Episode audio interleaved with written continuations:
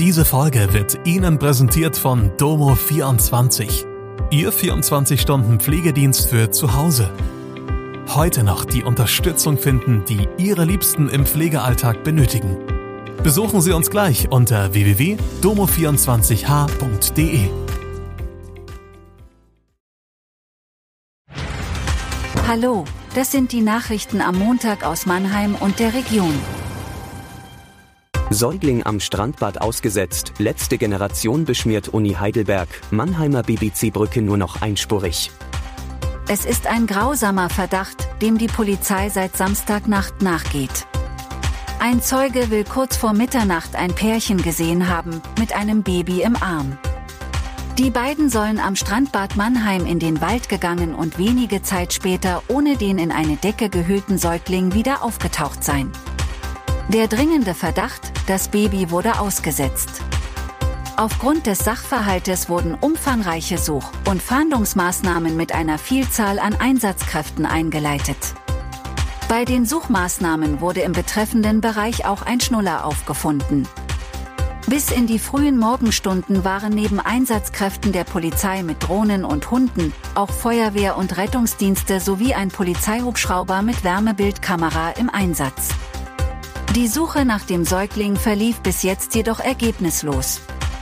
Zeugen, die Hinweise auf das Pärchen geben können, das sich am Samstag, 14. Oktober, zwischen 22.30 Uhr und Sonntag, 0.30 Uhr im Bereich des Strandbades Mannheim oder der Silberpappel aufgehalten haben soll, oder denen ein Elternpaar bekannt ist, dessen Säugling nicht mehr da ist, sollen sich bitte umgehend beim Polizeipräsidium Mannheim melden. Zwei Mitglieder der letzten Generation haben am Montagvormittag die Fassade der Universität Heidelberg am Uniplatz in der Heidelberger Altstadt mit Farbe beschmiert. Nach Angaben der Polizei handle es sich bei den Tatverdächtigen um zwei Männer im Alter von 27 und 20 Jahren. Die Tatverdächtigen seien gegen 10 Uhr mit Feuerlöschern in Richtung des Eingangsbereiches der neuen Universität gelaufen und hätten die Fassade mit Farbe besprüht. Dort fand zeitgleich eine Informationsveranstaltung der Universität statt, zu der auch der Oberbürgermeister der Stadt Heidelberg, Eckhard Würzner, eingeladen war. Würzner befand sich zum Zeitpunkt in der Nähe des Eingangsbereichs. Das Tatmotiv war zunächst unklar. Kurz nach der Tat hat sich die letzte Generation in einer Pressemitteilung zu der Aktion bekannt. Die beiden Aktivisten wurden wegen Sachbeschädigung vorläufig festgenommen.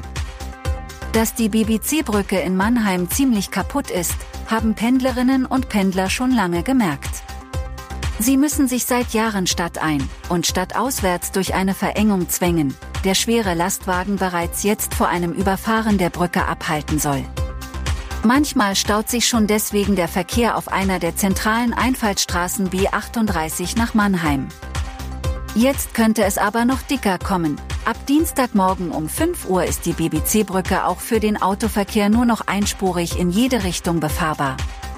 Grund dafür ist die Verlegung zweier Gashochdruckleitungen durch die MVV zwischen dem 17. Oktober und Ende März 2024, teilte die Stadt mit.